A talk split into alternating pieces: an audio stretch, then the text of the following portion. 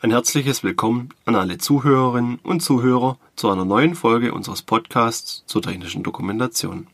Mein Name ist Florian Schmieder und ich bin bei der GFT Akademie verantwortlich für den Bereich der technischen Dokumentation.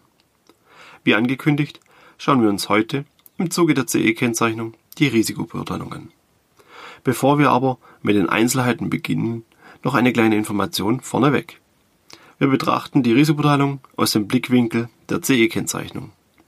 Wir werden uns nicht komplett im Detail mit der Risikobeurteilung befassen, denn dies hat mein Kollege bereits getan. Sollten Sie also detailliertere Informationen zur Risikobeurteilung suchen, finden Sie diese in der Reihe meines Kollegen. Den Link zur ersten Folge packe ich Ihnen in die Show Notes. Außerdem ist diese Folge die erste Folge einer Doppelfolge, denn das Thema Risikobeurteilung ist doch umfangreicher geworden, als zunächst geplant war. Und wie immer gilt, sollten Sie Rückfragen haben, schreiben Sie sie in die Kommentare. Und falls Ihnen diese Folge gefallen hat, lassen Sie uns ein Abo da. Wir freuen uns über jedes Abo. Zunächst befassen wir uns mit dem Begriff Risikobeurteilung. Der Begriff selbst wird in vielen unterschiedlichen Bereichen und Branchen verwendet, daher zunächst eine kurze Klarstellung. Diese Folge befasst sich mit der Risikobeurteilung die von den einzelnen CE-Richtlinien gefordert wird. Sollten Sie nach Informationen zu Risikobeurteilungen im Zuge von Projektmanagementaufgaben oder Finanzanlagen sein, sind Sie hier leider falsch. Außerdem gibt es von dem Begriff viele Synonyme, die im Kontext dieselbe Bedeutung haben. Im Maschinen- und Anlagenbau gab es früher den Begriff Gefahrenanalyse, einzelne Normen sprechen von der sogenannten Gefahrenbeurteilung oder Risikobewertung. Alle Begriffe bezeichnen dieselbe Tätigkeit, auch aus Sicht der CE-Kennzeichnung. Denn es geht darum, die Gefahrenstellen und Gefahrensituationen eines Produktes zu ermitteln und zu verhindern bzw. zu lösen. Aber es gibt auch die sogenannte Gefährdungsbeurteilung. Diese ist jedoch nicht dasselbe wie die Risikobeurteilung, auch wenn sie einen ähnlichen Zweck hat. Die Gefährdungsbeurteilung ermittelt und verhindert die Gefährdungen und Risiken, die bei einem Arbeitsplatz vorhanden sind, und verhindert diese. Sprich, die Bedeutung ist ähnlich, aber es gibt dennoch eine wichtige Unterscheidung. Ich habe selbst oft genug erlebt, dass beide Begriffe synonym verwendet oder verwechselt werden. Der Grund für die Verwechslung liegt vermutlich darin, dass Betreiber von Maschinen eine Gefährdungsbeurteilung für ihre Maschinen durchführen müssen, um die Sicherheit ihrer Arbeitnehmer zu sichern. Und diese arbeiten ja bekanntlich häufig an Maschinen, die eingekauft werden. Um sich diese Arbeit zu sparen, möchte man also diese Aufgabe auf den Hersteller der einzelnen Maschinen abwälzen, da dieser ja die Risiken seines Produktes bestens kennt. Und der darf ja nach CE-Kennzeichnung auch keine unsicheren Produkte auf dem Markt bereitstellen. Soweit das Durcheinander der Begrifflichkeiten. Einiges ist korrekt, aber wie so häufig falsch in Verbindung gebracht. Denn ja, der Hersteller ermittelt über die Risikobeurteilung die Gefahren seines Produktes und vermeidet diese so gut es geht. Der Hersteller muss eventuelle Restgefahren ermitteln, kennzeichnen und diese an die Benutzer seiner Produkte weitergeben. Das Ganze ist Teil der Instruktionspflicht und der Hersteller warnt den Benutzer durch die Verwendung von Warnhinweisen am Produkt und durch die Betriebsanleitung. Und auf Basis dieser beiden Informationsquellen kann dann der Betreiber der Maschine eine Gefährdungsbeurteilung aufbauen. Denn darin ist die Maschine zwar ein wichtiger Punkt, jedoch geht der Verantwortungsbereich weiter. Außer den Restgefahren der Maschine können zusätzliche Gefahren auftreten, die der Hersteller gar nicht kennen kann. Hierzu gehören Elemente wie Emissionen, Temperaturen oder Lärm, die von Aufstellort zu Aufstellort verschieden sein können. Diese Gefahren muss der Betreiber beseitigen. Der Zuständigkeitsbereich des Herstellers hört in der Regel am Rande der Maschine auf. Und diese Ermittlung und Beseitigung von Gefahren am Arbeitsplatz nennen wir Gefährdungsbeurteilung. Nachdem wir nun diese Begriffe geklärt haben, möchte ich mich kurz mit den rechtlichen Rahmenbedingungen für die Risikobeurteilung befassen, da auch hier viele Mythen in der Praxis umhergeistern. Wie eingangs erwähnt, wird die Durchführung der Risikobeurteilung von den einzelnen Richtlinien für die CE-Kennzeichnung gefordert. So soll sichergestellt werden, dass nur sichere Produkte auf dem Markt bereitgestellt werden. Sollten Sie nun ein Zuhörer sein, dessen Produkt nicht unter eine der CE-Richtlinien fällt, sollten Sie sich nicht zu früh freuen, wenn Sie denken, dass Sie daher keine Risikobeurteilung durchführen müssen. Denn diese Pflicht gilt nicht nur für Produkte, die der CE-Kennzeichnung unterliegen. Laut Produktsicherheitsgesetz muss jedes Produkt, das auf dem Markt bereitgestellt wird, eine Risikobeurteilung durchlaufen. In die Show Notes verlinke ich daher auf eine Seite des Landesinstitutes für Arbeitsgestaltung des Landes Nordrhein-Westfalen, wo genau solch ein Fall erläutert wird. Sprich, alle Produkte müssen vor der Bereitstellung auf dem Markt diesen Prozess durchlaufen. Eine nachträgliche Risikobeurteilung hat übrigens ein paar Nachteile, auf die ich gleich eingehen werde. Daher empfehlen wir die Durchführung einer Risikobeurteilung konstruktionsbegleitend zu machen. Denn sollten Sie bei einer nachträglichen Risikobeurteilung ein Risiko entdecken, das Sie übersehen haben, müssen Sie das Produkt zurückrufen oder so lange stillsetzen, bis die Gefahr beseitigt ist. Und ich glaube, diese Peinlichkeit kann man sich als Hersteller, zum Beispiel für Maschinen und Anlagen, genau einmal bei Kunden erlauben. Und dann wird dieser nie wieder bei Ihnen bestellen. Oder wie würden Sie es als Kunde empfinden, wenn ein Hersteller ihre Produktionskette stoppen muss, weil er bei der Konstruktion seiner Maschine ein Risiko übersehen hat. Geschweige denn, dass der Hersteller eine Ordnungswidrigkeit begeht, wenn er eine CE-Kennzeichnung ohne Risikoteilung an einem Produkt vornimmt. Denn die Risikoteilung ist schließlich elementarer Bestandteil der CE-Kennzeichnung und ein zu Unrecht gekennzeichnetes Produkt kann ein Bußgeld in Höhe von bis zu 100.000 Euro verursachen. Zu guter Letzt sollte man auch immer Folgendes im Kopf haben.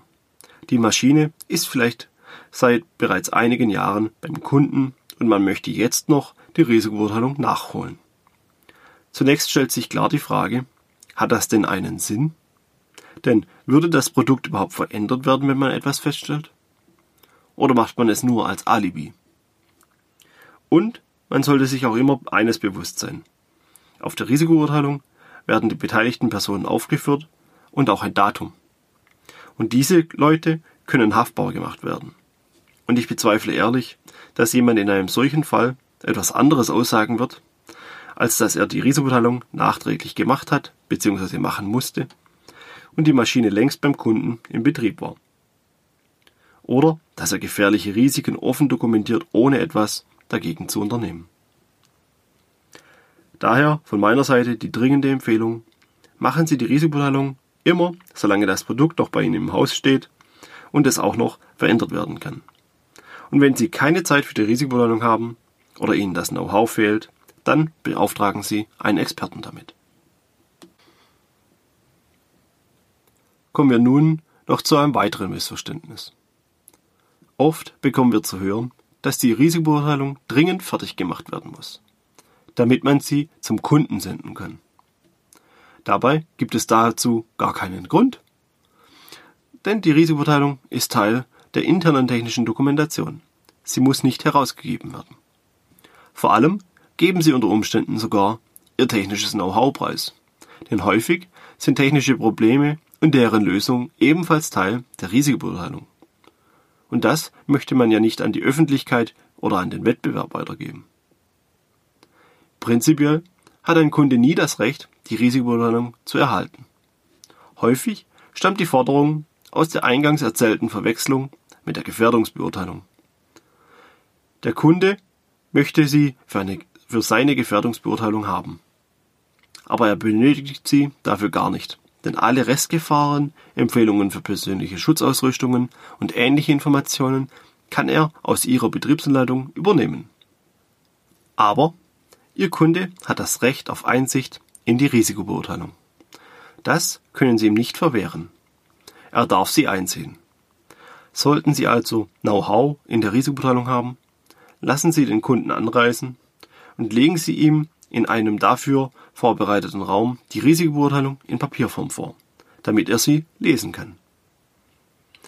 und in diesem Zuge auch noch gleich etwas zur Sprache der Risikobeurteilung. Diese muss, wie alle anderen Dokumente der internen technischen Dokumentation, in einer der Amtssprachen der Europäischen Union verfasst werden. Egal in welcher. Sie haben die Wahl. Sollten Sie also international tätig sein, kann es durchaus von Vorteil sein, wenn Sie diese direkt in Englisch abfassen. Sollten Sie nur deutschsprachige Mitarbeiter haben, können Sie es auch in Deutsch belassen. Aber Sie haben eben die Wahl. Die Risikobeurteilung muss nicht an den Kunden gesendet werden und fällt auch nicht unter die Übersetzungspflicht einzelner Richtlinien. Neben diesen Missverständnissen gibt es noch ein weiteres Missverständnis, das vielerorts herrscht.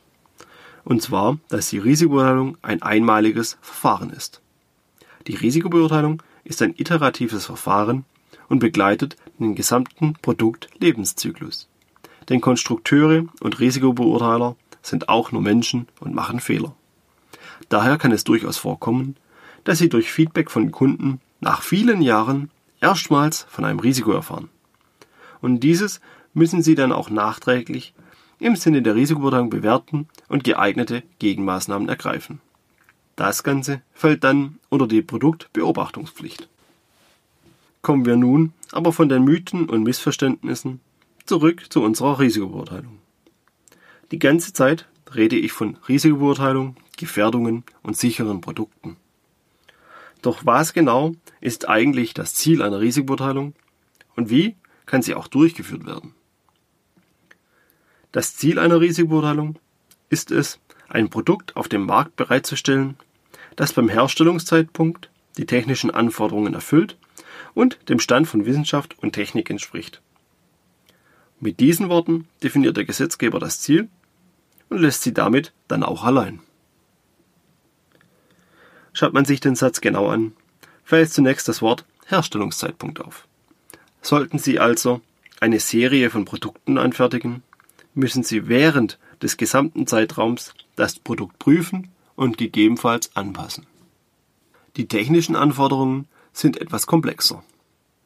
Sie gliedern sich in die folgenden Bereiche, die während der Konstruktion eines Produktes berücksichtigt werden müssen.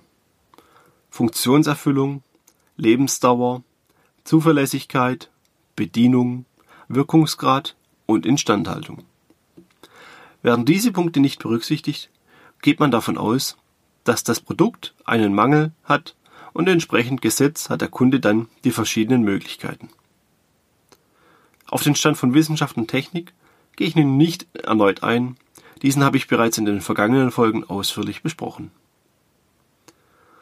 Sind diese Anforderungen erfüllt, dient die Risikobeurteilung gegenüber öffentlichen Stellen ebenfalls als Nachweis, dass der Hersteller die rechtlichen Sicherheits- und Gesundheitsanforderungen erfüllt.